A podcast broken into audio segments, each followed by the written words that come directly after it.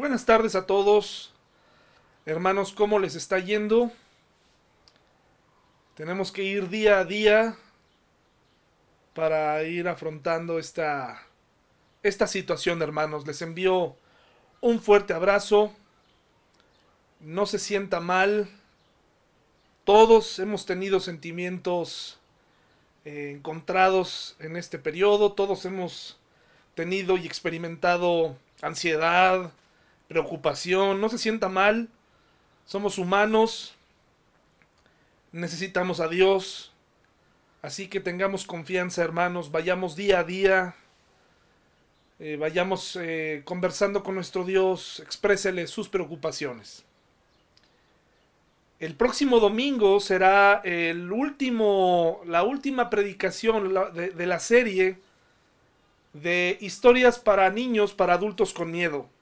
El próximo domingo será el último de esa serie y comenzaremos otra. Creo que ya cumplió el objetivo el hablar de estos personajes o de estas actividades tan interesantes en la Biblia y vamos a dar paso a una nueva serie de temas ahora que vamos y estamos enfrentando una nueva realidad. Pero en esa nueva realidad, hermanos, también Dios está con nosotros. Dios está con nosotros. Entonces continuemos con nuestro estudio, el estudio que hemos estado viendo estas semanas, una fe sencilla. Y para eso les invito a ir a su Biblia, a Mateo, por favor. Mateo 5, 13 al 16. Mateo 5, 13 al 16. Dice así, hermanos, ustedes son la sal de la tierra, pero ¿para qué sirve la sal si ha perdido su sabor? ¿Pueden lograr que vuelva a ser salada? la descartarán y la pisotearán como algo que no tiene ningún valor. Ustedes son la luz del mundo, como una ciudad en lo alto de una colina que no puede esconderse. Nadie enciende una lámpara y luego la pone debajo de una canasta. En cambio, la coloca en un lugar alto donde ilumina a todos los que están en la casa.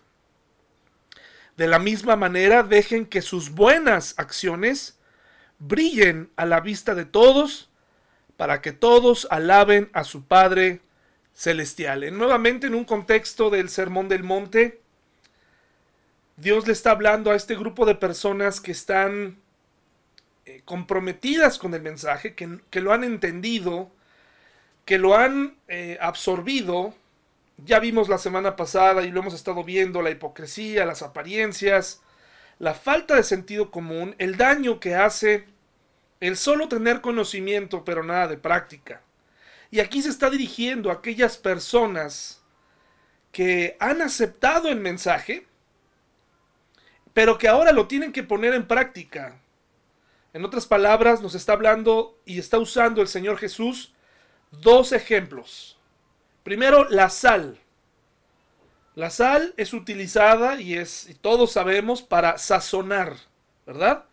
Pero también hay una propiedad de la sal que probablemente usted no la sabía, probablemente sí, pero la sal tiene esta característica para conservar. Algo que me sorprendió en un viaje eh, que Dios me permitió hacer a Cuba, la gente allá usa la sal para conservar sus alimentos. Esto se debe a la falta de refrigeradores modernos. Muchas familias usan la sal para conservar.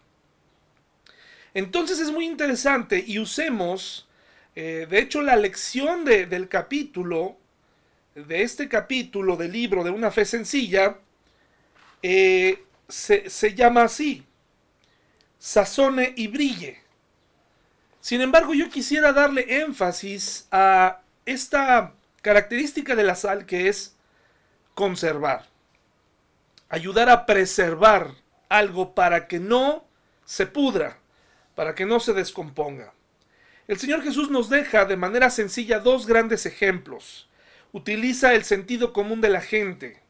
¿Para qué sirve la sal si ya no tiene las propiedades de sazonar o si, ya, o si no nos sirviera para preservar? ¿De qué sirve tener una luz que vas a esconder? Son cosas fáciles de entender. Lo mismo eh, debe aplicarse a nuestra vida.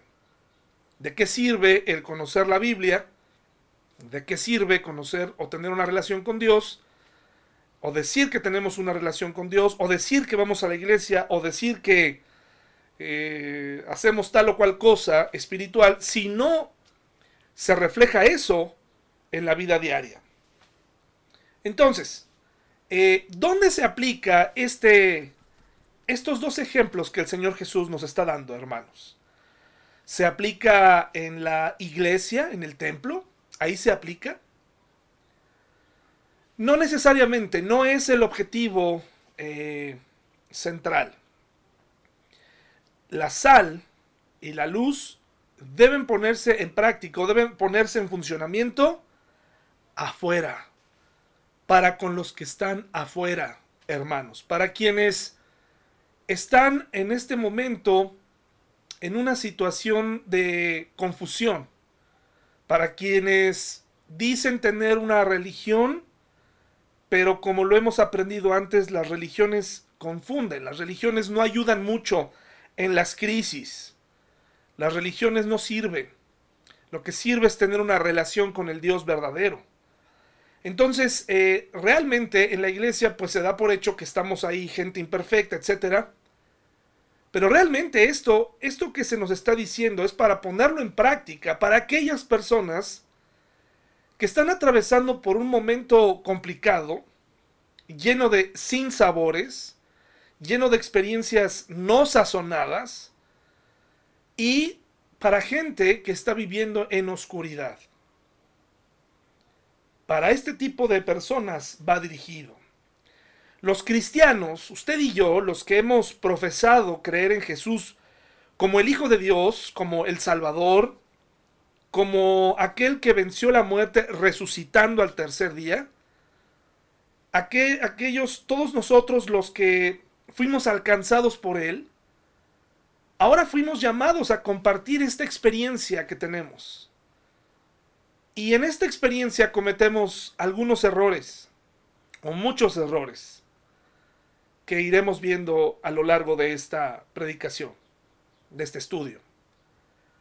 Eh, si bien sabemos que el Espíritu Santo es el que tiene el control, Dios nos ha elegido a nosotros para que seamos los instrumentos para compartirle las buenas noticias a otros. Y hay varias maneras de compartir esas buenas noticias. La primera es con palabras, decirle a la gente lo que Dios hizo, etcétera, etcétera.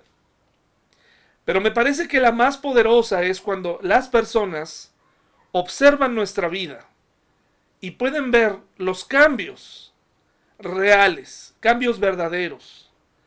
Ahora, no quiere decir que en esta nueva vida que tenemos ya no pecamos o que, o que hacemos todo bien. Creo que ese es uno de los errores que cometemos los cristianos, aparentar que todo, absolutamente todo en nuestra vida marcha bien y llegamos a ocultar o todo lo contrario, a ventilar demasiado nuestras situaciones y nuestras caídas en el nombre de generar o de eh, generar empatía con los demás. Yo he cometido ese error. Existe la historia de muchos eh, músicos que narran usted de veras no, tiene una idea de cuántas personas han, han, escuchado el mensaje. En la sociedad norteamericana, eh, muchos niños crecen con yendo a la iglesia.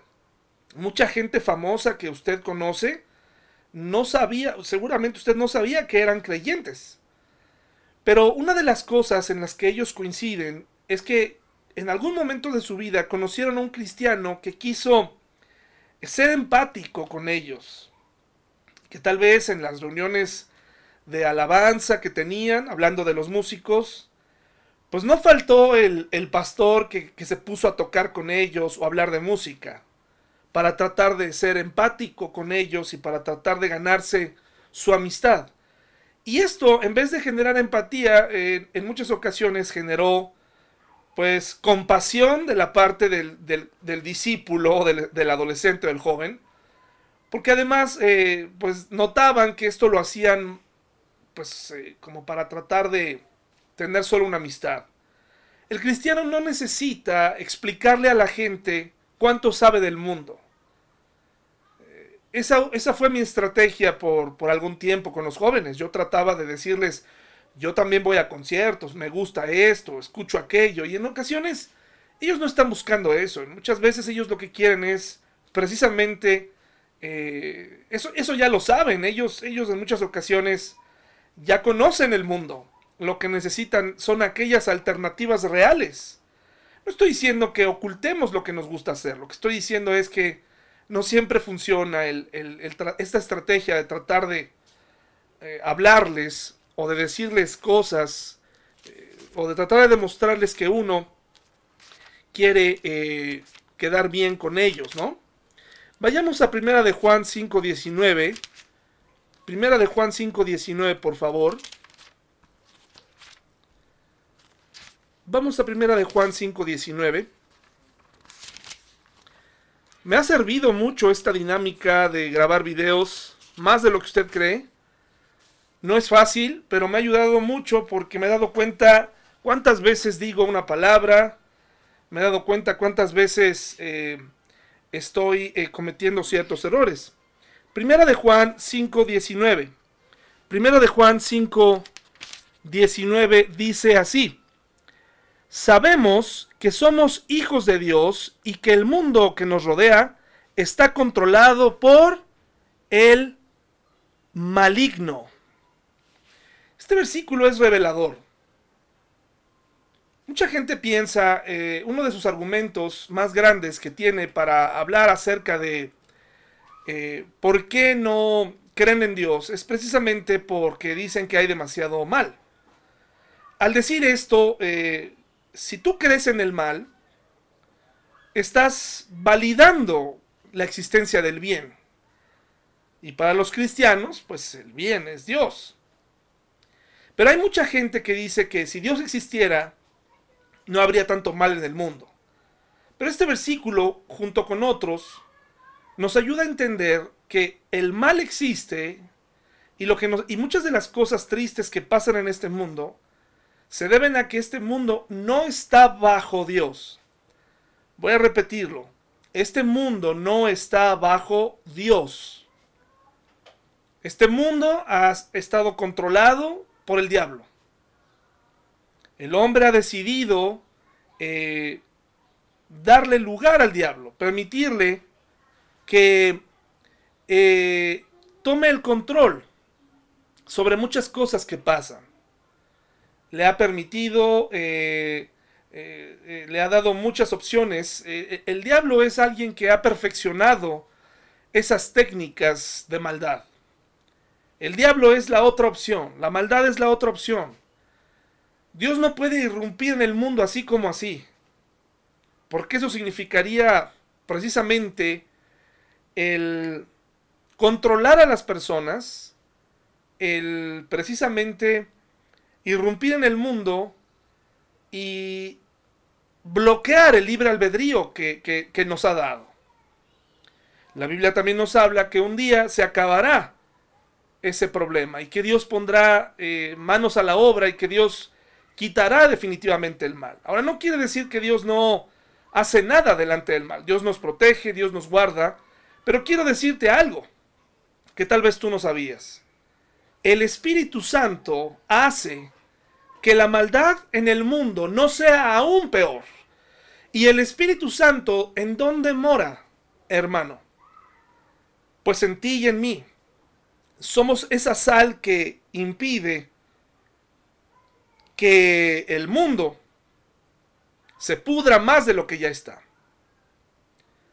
Habiendo aclarado que este mundo, este sistema, está corrupto, está mal, que no mejorará, mejorarán intenciones, mejorarán muchas cosas, Vivimos en un ambiente hipócrita, en un ambiente descompuesto. Por eso necesitamos ser sal. Vivimos en un mundo oscuro, por eso necesitamos ser luz. El cristiano debe conocer su fe, debe conocer lo que es y debe saber qué participación tiene en el mundo. Hay cristianos que han adoptado una posición de resistencia pública, ¿no? Que delante de un desfile de homosexuales ellos van y ponen pancartas y, y, critican. Delante de eh, alguna situación eh, que ellos consideran inmoral, hay cristianos que van y protestan. Hermanos, este mundo está bajo el maligno. No quiere decir que los cristianos nos vamos a quedar viendo. La mejor estrategia, hermano, y repito, la mejor estrategia para vivir en un mundo oscuro y en un mundo descompuesto es la clase de vida que el cristiano lleva. Esa es la mejor estrategia. La estrategia no es participar en una marcha en contra de asuntos inmorales. Por supuesto que si a ti te preguntan qué opinas de ciertos temas, pues tienes que decir lo que la Biblia dice, ¿verdad? Si lo crees tienes que hablar de esto. Sin embargo, eh, eh, yo, yo, no, yo no soy de aquellos que piensa en, este, en estos cristianos de choque, ¿no? ¿Recuerda usted cuándo conoció la religión evangélica? Y dentro del año 98. Pero antes de avanzar tengo que colocar, tengo un poco de frío en los pies, así que vamos a colocar una alfombra. Traje una alfombra que yo uso siempre en los programas donde voy. Este es, una, este es el trapo de inmundicia que hay que primero colocar acá porque para hacerlo un poquito más ameno el, el programa. Este es un trapo inmundicia que siempre uso. Wow, yo creo que eso es una falta de respeto. No, no, no, no, este es, esto es una alfombra que yo uso, eh, la uso también para abrigar frente al Congreso Nacional, la coloco alfombra, es un trapo inmundicia que nosotros usamos. ¿Por qué? Porque, ah, porque he entendido en qué clase de mundo vivimos y que la mejor manera para enseñar a, a, eh, contribuir a la luz y contribuir a, que no se descomponga este mundo es la educación que yo le doy a mi hija, eh, mi eh, convicción cristiana, mi manera de vivir y el ejemplo que tengo que dar hacia la gente que me rodea.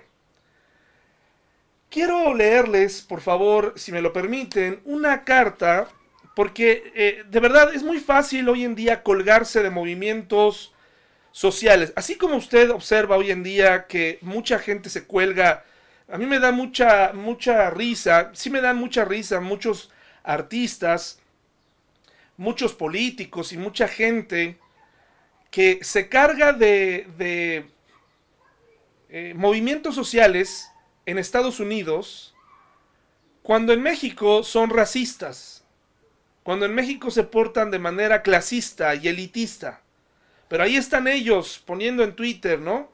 Ahí están ellos poniendo en Facebook, ahí están ellos eh, participando y son incongruentes.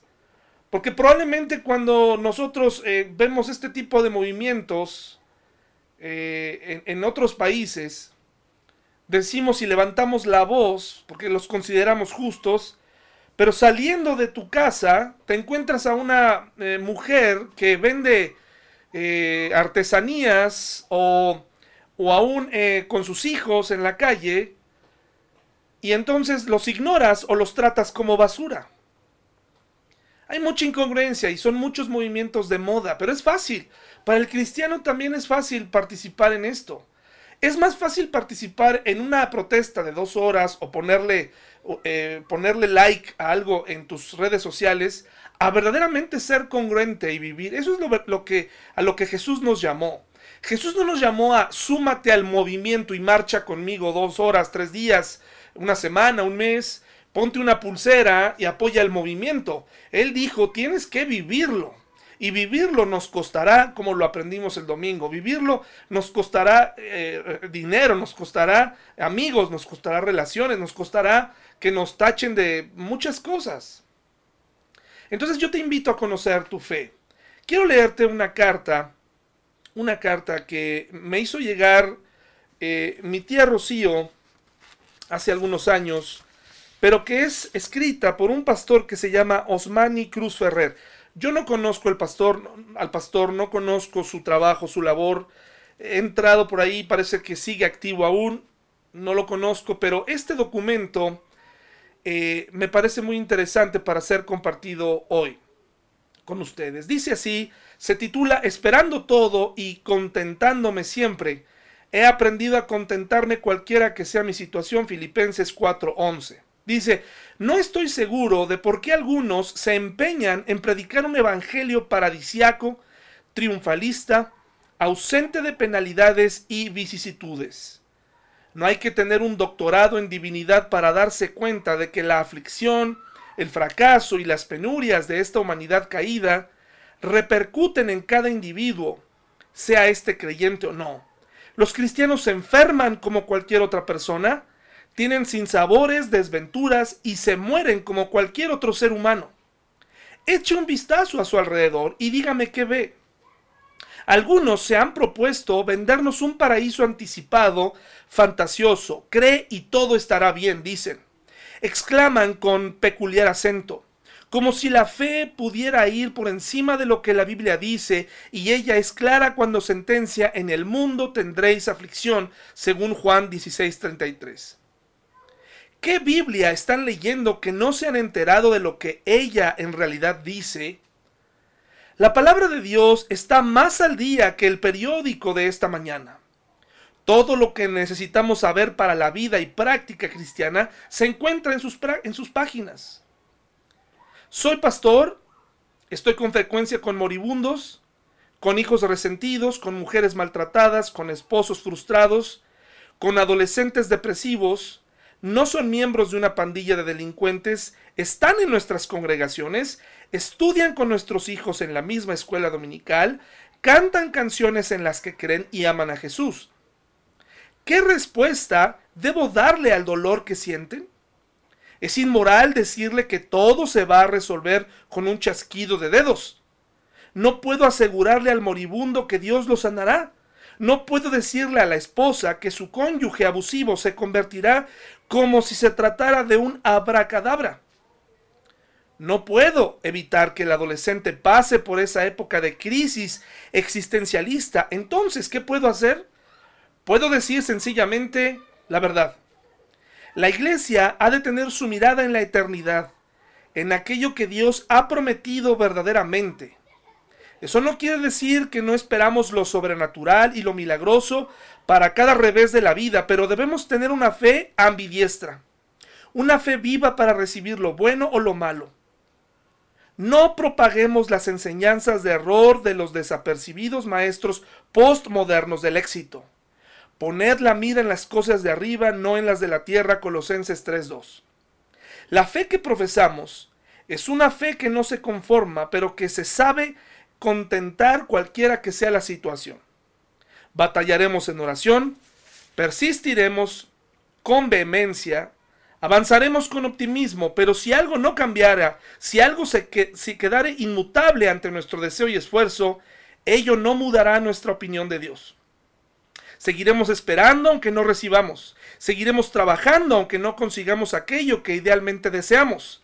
De eso se trata, porque si dejamos de luchar, de pelear, entonces ya hemos muerto. Haremos todo esto con confianza en la soberanía de nuestro Dios. Él puede si quiere, pero tanto su querer o su no querer es por mi bien. Mantendré mi fe viva en lo que Dios es, sin importar aquello que pueda o no recibir. Esa fue la actitud heroica de los tres jóvenes hebreos. He aquí nuestro Dios a quien servimos, puede librarnos del horno de fuego ardiendo, y de tu mano, oh rey, nos librará. Y si no, sepas, oh rey, que no serviremos a tus dioses, ni tampoco adoraremos la estatua que has levantado. Daniel 3, 17 y 18. Debemos ser luchadores natos, atletas de la vida, que continúen ejercitándose para ganar aunque no ganen. Lo tenemos que hacer porque no sabemos lo que va a ocurrir hasta que ocurra. Oraré por sanidad hasta que la persona sane o definitivamente no sane. Aconsejaré un matrimonio hasta que se restaure o se pierda la relación definitivamente. Planearé mi día aunque quizás no llegue a ver el desenlace de este. Intentaré vivir así, lleno de fe, esperando lo mejor, pero preparado para lo peor. Con esperanzas, pero sabedor de que son solo eso. Si el Señor quiere, viviremos y haremos esto o aquello, dice Santiago 4:15. No se trata de nosotros, de nuestro querer meramente, Dios es quien tiene la última palabra. Todo lo concerniente a esta vida es un misterio. No sabemos qué pasará en el minuto siguiente, pero podemos decidir qué haremos en este instante de vida. Seguiremos creyendo porque el justo por la fe vivirá. Romanos 1.17. No hay otra manera, no queremos una opción B. Sin embargo, no necesitamos que nos prometan cosas que probablemente no sucederán. No queremos que nos vendan un evangelio para cobardes. La vida es dura. El mundo va de mal en peor, pero Jesús ha dicho, confiad, yo he vencido al mundo. Juan 16:33. De lo que no me queda duda es de mi destino eterno. Allí no lloraré más, no tendré que vivir por fe, no lidiaré con la probable, con lo probable o lo improbable. Estaré con Jesús y lo pasado ya no importará más. En tanto ese día llega, viviré, viviré esperándolo todo y contentándome cualquiera que sea mi situación. Esto es lo que nos comparte este pastor. Como nos enseña y nos comparte este pastor con palabras sabias, el, precisamente eh, es el cristiano el que tiene que aprender a conocer su fe, aprender a saber quién es Dios, eh, cuál es la participación de Dios en este mundo, ¿verdad? Eh, el cristiano ha olvidado en muchas ocasiones esto. Ahora, otra cosa que olvidamos nosotros los creyentes y que complicamos, cuando venimos a Cristo es muy fácil aprender una manera de hablar, una manera de comportarnos, una manera de relacionarnos, como dicen por ahí, eh, eh, al país que fueres, haz lo que viereis, ¿no? Entonces, hay muchas cosas que hacemos o repetimos en la iglesia porque todo mundo la hace. Eh, formas de pensar que incluso no son bíblicas, pero las adoptamos porque todo mundo piensa igual y no las hemos cuestionado. Pero hay algo que creo que los cristianos hacemos muy mal y es combinar estos conceptos que le voy a compartir a continuación. La primera cosa es, tenemos que diferenciar entre lo que es el mundo, el mundo como sistema, como sistema de creencias, este mundo oscuro, y, y el mundo que representa a las personas, o sea, las personas que viven en este mundo. En muchas ocasiones tratamos a la gente como si la gente fuera el sistema. Y se nos olvida que la gente vive en este sistema en el que nosotros alguna vez también vivimos. Un sistema caído, un sistema eh, que oprime a las personas, que supuestamente eh, las libera, pero no es así. Tú y yo pertenecíamos a ese sistema antes. La Biblia nos hace ver en varias ocasiones que nosotros salimos de ahí. ¿Qué significa esto, hermanos? Que necesitamos diferenciar y lo que tenemos contra quien debemos luchar es contra el sistema. Y en ese sistema, por supuesto, hay personas representativas que tienen el estandarte de ir en contra de las cosas de Dios. Pero hay muchas personas que son víctimas de este sistema. Vivimos en un, mundo aparentemente eh, liberal o eh, moderno. Miren, vamos a leer dos versículos para que pueda yo, eh, pueda yo explicarle mejor. Primera de Juan 2.15, por favor, al 17. Primera de Juan 2.15 al 17. Dice así, hermanos, no amen a este mundo ni las cosas que les ofrece, porque cuando aman al mundo, no tienen el amor del Padre en ustedes, pues el mundo solo ofrece un intenso deseo por el placer físico, un deseo insaciable por todo lo que vemos y el orgullo de nuestros logros y posesiones. Nada de eso proviene del Padre, sino que viene del mundo, un mundo eh, oprimido por el diablo. Y este mundo se acaba junto con todo lo que la gente tanto desea. Pero el que hace lo que a Dios le agrada vivirá para siempre. Entonces hay que comprender, hay un sistema, en ese sistema, ese sistema está gobernado por el diablo, con muchos temas eh, muy interesantes que él ha propuesto a la gente, que la gente cree, y que, la, y que muchas personas eh, han adoptado como forma de vida y que, y que continuamente lo están promoviendo. Es decir, hay gente o líderes con agendas, es decir, con planes para implementar, así como hay una agenda en la moda, que viene de las principales ciudades como Nueva York, Londres, París, donde se dicta la moda, allá comienza en estas ciudades la moda, eh, y se dicta para todo el mundo. Ahí ellos nos marcan la tendencia de la moda, las capitales de la moda. Hay gente con agendas respecto a ciertos temas. Y esas personas dicen hablar por todos los demás. Por ejemplo, si a ti te ponen eh, que está de moda usar cierto tipo de ropa, tú tienes derecho a decir, esa moda no me gusta. Sin embargo, hay gente esclavizada por esas tendencias que no podrá no estar a la moda. De igual manera, hay una agenda de eh, personajes que tratan de meter, por ejemplo, a, los, a todos los gays del mundo y tratan de representarlos, pero muchos de ellos no piensan como ellos piensan. Es decir, hay homosexuales radicales, con agendas. Hay personajes políticos con agendas, ¿verdad? Racistas que marcan una tendencia. Vivimos en una época muy complicada donde tenemos que aprender a discernir, donde tenemos que aprender a vivir y pedirle a Dios sabiduría. ¿Qué le parece a usted que un hombre eh, que vivió una vida y que probablemente aún la sigue viviendo y que tiene a su cargo eh, a un país tan poderoso, eh, se pare en una iglesia y que cite, cite versículos un hombre acusado de, muchas cosas, fraudes, racismo, y que llegue a la presidencia de un país y que de pronto eh, los cristianos lo apoyen. Los cristianos de ese país digan, gracias a Dios por él. Cuando a lo mejor defiende un solo precepto y el mundo dice, bueno, pues con que defienda una cosa buena aunque haga 20 malas, ¿qué, ¿en qué mundo estamos viviendo? Necesitamos poner atención y orar por los gobernantes, ¿verdad?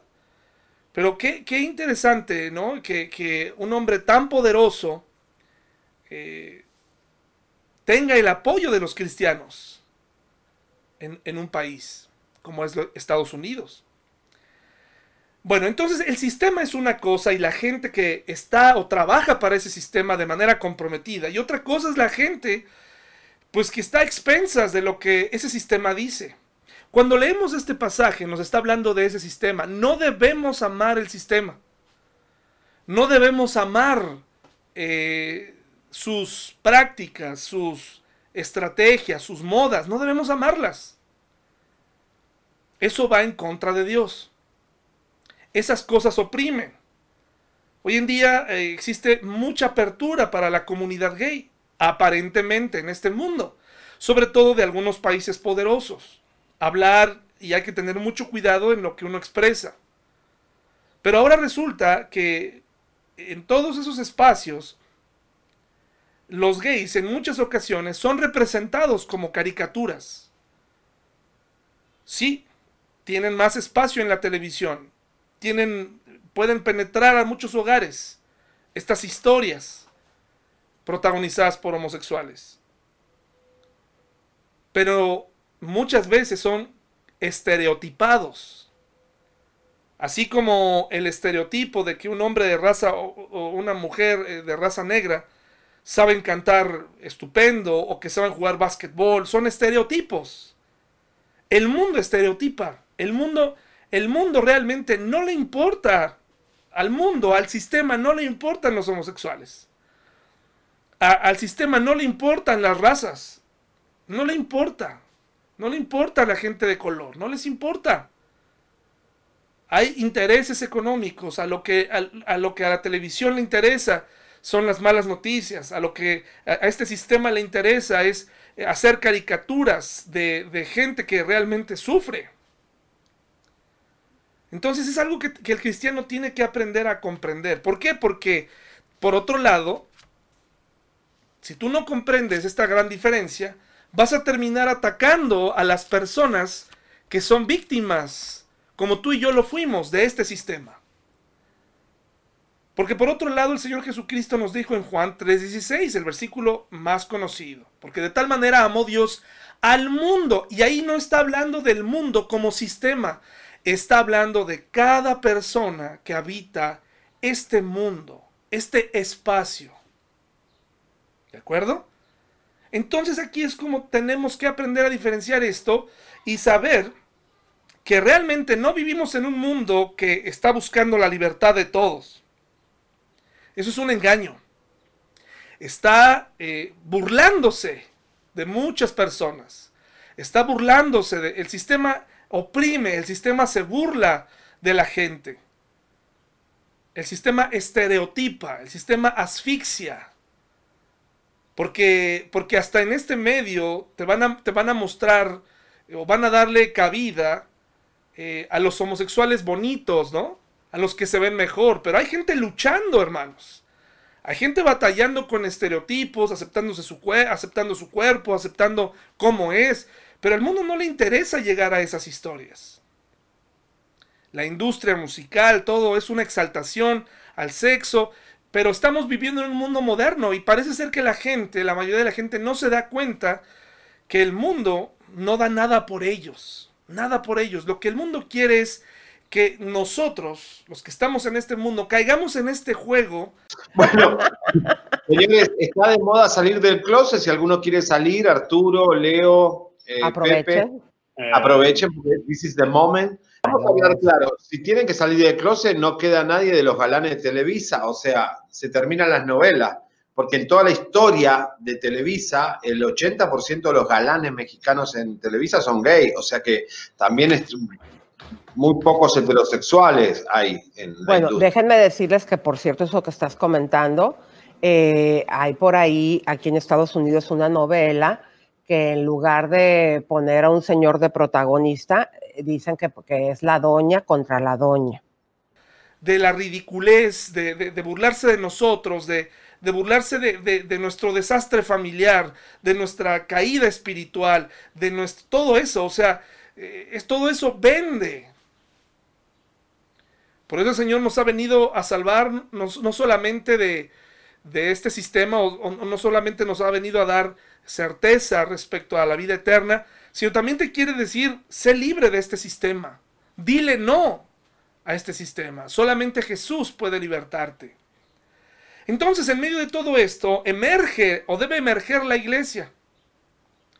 Un lugar donde verdaderamente podamos eh, dejar de aparentar, donde podamos aceptar a los demás, donde podamos amar a los demás, es un lugar donde se esperaría que es un lugar seguro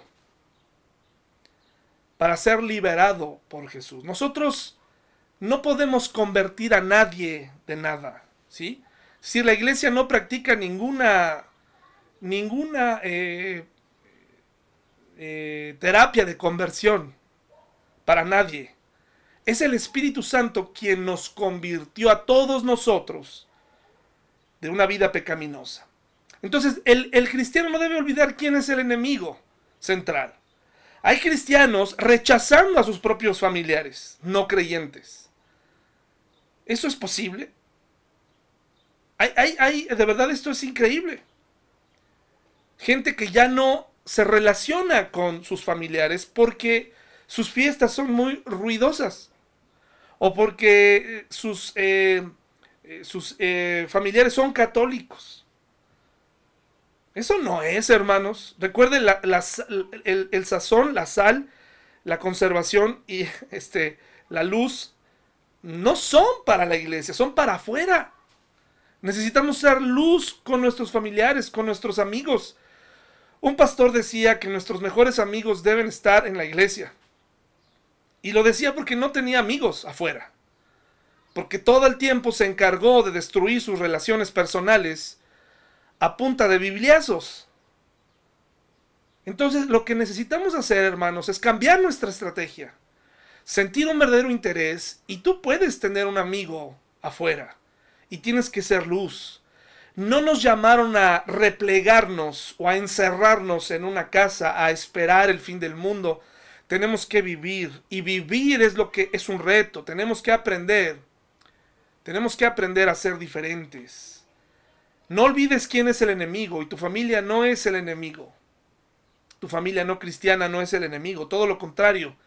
Tienes que ser luz para tus amigos, para la gente con la que fuiste a la escuela, para la gente en el trabajo, para tus jefes, para ellos eres luz y sal, no para ti y para tu esposo, porque ya es creyente. Se da por hecho que el cristiano en su familia vive una vida, eh, pues, controlada por el Espíritu. Así que la luz y la sal es para afuera. Es incongruente nuestra manera de ver esto porque yo veo a muchos pastores criticando y a muchos cristianos criticando por mucho tiempo el mundo, pero se les olvida un detalle, todas las cosas que tenemos a nuestro alrededor. E, e, escuché una ocasión un pastor que decía, eh, le llamó la atención a mi esposa por haber comprado un auto japonés. Que mejor comprar uno norteamericano porque Aparentemente él tenía información que los autos eran bendecidos al sintoísmo en Japón y que mejor un auto hecho en Estados Unidos. Hermanos, por favor, si nos vamos a poner en ese plan, entonces tendríamos que analizar y tendríamos que preguntar, a ver, ¿hubo algún satánico que armó esta computadora que tengo aquí? Eh, el iPad con la que ya muchos predicamos o predican, eh, eh, el micrófono, Hermanos, no somos mayoría en el mundo. Tristemente no somos mayoría. Nuestra ropa está hecha por gente que vive en lugares eh, donde se practica la idolatría. ¿Qué vamos a hacer?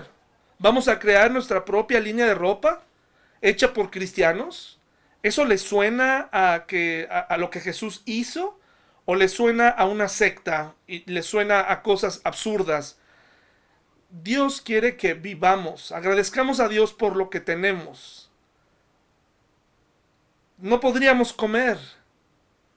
No sabemos quién tocó esos alimentos. Hermanos, por favor, seamos luz y sal en un mundo complicado. El cristiano, hermanos, no debe olvidar quién es el enemigo, ¿verdad? Primera Corintios 15 del 11 al 12. 1 Corintios 5, perdón, del 11 al 12. Sí es increíble cómo piensan algunos, ¿verdad? Estamos juzgando al mundo, pero se les olvida que no somos mayoría en este mundo y que todo lo que todo lo que nos rodea, lo más seguro es que fue hecho por alguna persona que no conoce al Señor. Y en vez de que eso nos causara alguna repulsión, tendríamos que orar para llegar a toda esa gente, porque no somos mayoría. Aunque nos han metido en una bolsa en donde sí somos mayoría, la iglesia del Señor Jesús, la iglesia verdadera, no es mayoría en el mundo. Y échele todavía que dentro de la iglesia exista apostasía, existan prácticas que no agradan a Dios. Imagínese en qué situación nos ponemos. 1 Corintios 5 del 11 al 12 dice así. Dice así, lo que quise decir es, no se relacionen con ninguno que afirma ser creyente y aún así se entrega al pecado sexual, o es avaro, o rinde culto a ídolos, o insulta, o es borracho, o estafador, ni siquiera coman con esa gente. No es mi deber juzgar a los de afuera, pero sí es responsabilidad de ustedes, hablándole a la iglesia, juzgar a los que son de la iglesia y están en pecado. Dios juzgará a los de afuera, pero como dicen las escrituras, quiten al malvado de entre ustedes. Es decir, nos habla claramente, hazte cargo del problema que hay primero en la iglesia. El mundo está caído, el mundo necesita eh, de Dios, el mundo necesita eh, una, eh, la gente afuera una oportunidad. Pero nosotros los que estamos en la iglesia, fíjense qué palabras dice, si alguien se está haciendo pasar por creyente, mejor aléjate mejor aléjate. Fíjate qué, interesante. No nos está diciendo aléjate de la gente que no cree en Dios. Aléjate de los que, aléjate de los que están mal. No, lo aquí está diciéndonos claramente. Aléjate de los que dicen ser creyentes, es decir, de aquellas personas que supuestamente van a la iglesia y que muchas veces nos convertimos en cómplices de ellos. Porque sabemos cómo viven. Ah, pero eso sí, estamos ahí diciendo cosas durísimas eh, en contra de la gente, en contra de, de ciertos sectores, y no nos damos cuenta del problemón que tenemos adentro con pseudo creyentes. El mundo tiene necesidad de Dios.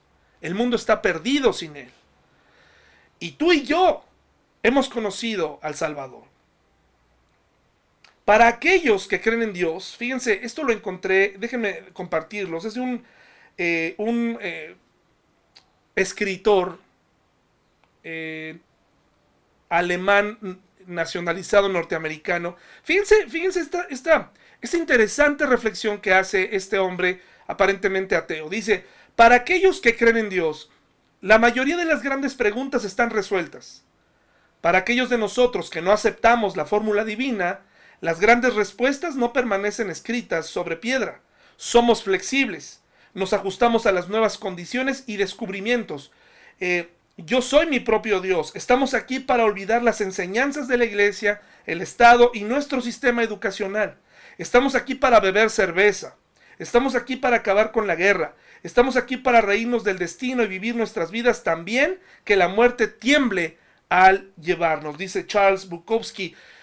Esta es la filosofía de algunos, tomada por la mayoría, con detalles, más detalles menos, pero esto es lo que ellos piensan.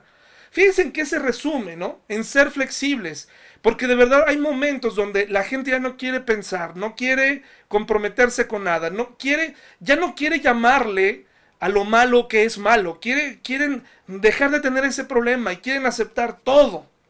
Y fíjense lo que dice, estamos aquí para beber cerveza. Hermanos, esto es digno de compasión. Esto es de verdad digno de compasión. Y dice que, que los que creemos en Dios tenemos todas las respuestas. ¿No es así? ¿No es así? hermanos, los cristianos también tenemos problemas, que a veces nos comportemos como si todo estuviera bien, es diferente, pero eso es el problema. Tenemos que llegar al mundo y mostrarles quién es Dios y cómo su poder se ha manifestado en nosotros, cómo a nosotros nos ha pegado esta crisis, pero que el Señor nos ha dado un espíritu distinto, una paz eh, que sobrepasa el entendimiento y la inteligencia humana. No es cierto que tenemos todas las respuestas, batallamos, luchamos, caemos, estamos aquí y tenemos que decirle al mundo, yo necesito un Salvador porque soy pecador y tú también lo necesitas. Pero en esta reflexión poética adoptada por muchos, las conclusiones son equivocadas. El ser flexible no va a hacer que las cosas cambien en este mundo. Las guerras no se terminarán, es una batalla perdida. Pero lo que sí va a terminar es esa zozobra eh, hacia el futuro. Va a acabar esa falta de fe. Va a acabar ese temor, porque Dios, a través de su palabra, nos alienta. Tenemos que vivir vidas más transparentes. El hombre quiere formar parte de algo. Segunda Corintios 5, del 11 al 21, por favor. El hombre que está lejos de Dios o, creyendo que está cerca de Dios, pero realmente aún no lo conoce, quiere asirse de algo, así sea tomar cerveza, ¿no? La vida es más que tomar cerveza, la vida es más que ceder a todo, la vida es más que ser mi propio Dios. El ser el propio, si yo fuera mi propio Dios, ya no estaría vivo, hermanos ya no estaría vivo. Segunda Corintios 5 del 11 al 21, por favor. Dice así, ya eh, llegando casi al final, esta es la labor que ahora tenemos tú y yo como cristianos para compartirle un mundo perdido. Esto es lo que tenemos ahora. Fíjate, ¿aceptas esta encomienda? Fíjate lo que dice, dado que entendemos nuestra temible responsabilidad ante el Señor, si no la habías entendido, ahora te la repito, trabajamos con esmero para persuadir a otros. Dios sabe que somos sinceros. Y quiero aclarar esto, está hablando de ese esfuerzo del hombre por, por usar sus mejores palabras, pero sabiendo que el Espíritu Santo es el que persuade. y espero que ustedes también lo sepan. ¿Estamos de nuevo recomendándonos a ustedes? No. Estamos dándoles un motivo para que estén orgullosos de nosotros, para que puedan responder a los que se jactan de tener ministerios espectaculares en vez de tener un corazón sincero. Si parecemos estar locos es para darle gloria a Dios, y si estamos en nuestro sano juicio es para beneficio de ustedes. Sea de una forma u otra, el amor de Cristo nos controla. Ya que creemos que Cristo murió por todos, también creemos que todos hemos muerto a nuestra vida antigua. Él murió por todos para que los que reciben la nueva vida de Cristo ya no vivan más para sí mismos, como Bukowski dice, más bien vivirán para Cristo, quien murió y resucitó por ellos. Así que hemos dejado de evaluar a otros desde el punto de vista humano. En un tiempo pensábamos de Cristo solo desde un punto de vista humano. ¿Qué tan diferente lo conocemos ahora? Esto significa que todo el que pertenece a Cristo se ha convertido en una persona nueva, la vida antigua ha pasado, una nueva vida ha comenzado. Y todo esto es un regalo de Dios, quien nos trajo de vuelta a sí mismo por medio de Cristo, y Dios nos ha dado la tarea de reconciliar a la gente con Él. Mira qué tarea tan hermosa. Pues Dios estaba en Cristo reconciliando al mundo consigo mismo, no tomando más en cuenta el pecado de la gente, y nos dio a nosotros este maravilloso mensaje de reconciliación.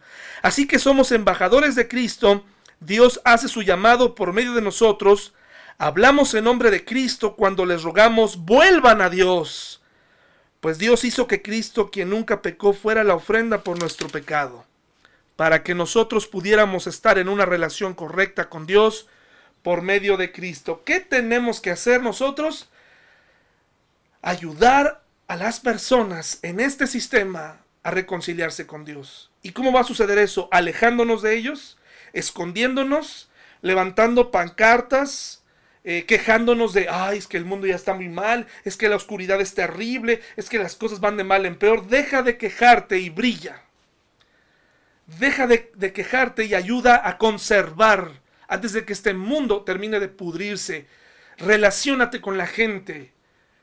Es afuera donde necesitamos cristianos que brillen.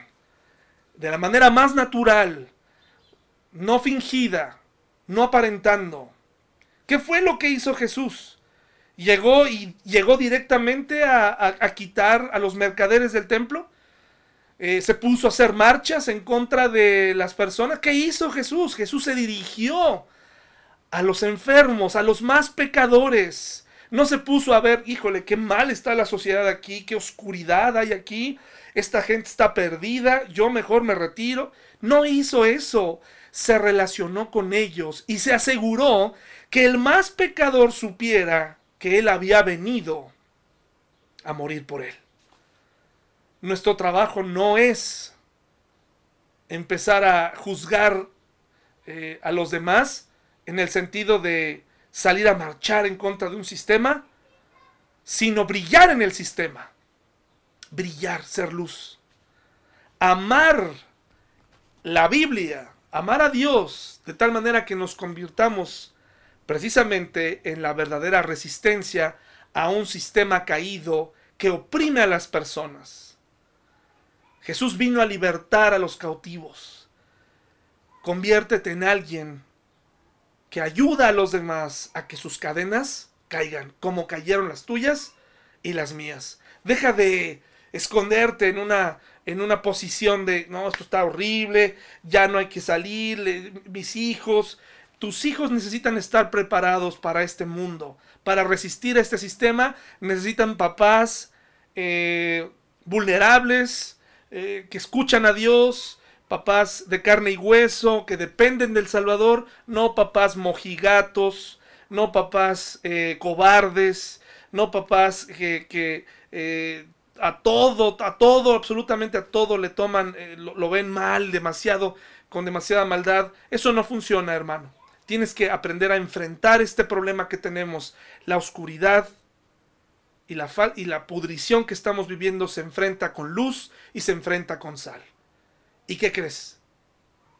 Tú eres esos ingredientes. Tú eres la sal y tú eres la luz. ¿Qué esperas? ¿Qué estás esperando para hacer tu trabajo en este mundo? Hermano, sigamos adelante. Nos vemos el domingo. Hasta luego.